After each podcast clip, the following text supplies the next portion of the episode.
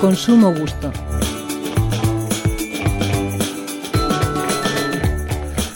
Hace muchos años, cuando alguien se sorprendía mucho de algo, se decía, tío, es una pasada, lo flipas en colores. El diccionario de la Real Academia Española define flipar como estar bajo los efectos de una droga.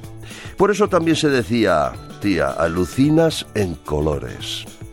Las drogas causan distorsión de la realidad y alteración de muchas funciones corporales, probablemente incluidos los colores. Actualmente ya habrán oído hablar del fentanilo arcoíris, que se presenta en píldoras de colores brillantes, solo por hacerlas más atractivas.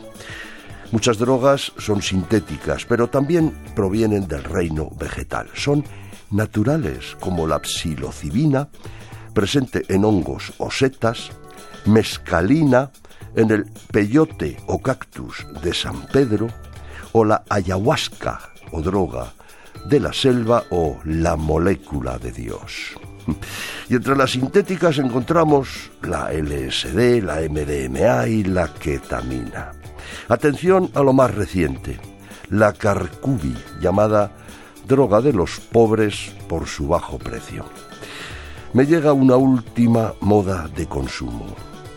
Los altos ejecutivos asisten a retiros psicodélicos para mejorar sus dotes de liderazgo, para fomentar el trabajo en equipo y superar el estrés.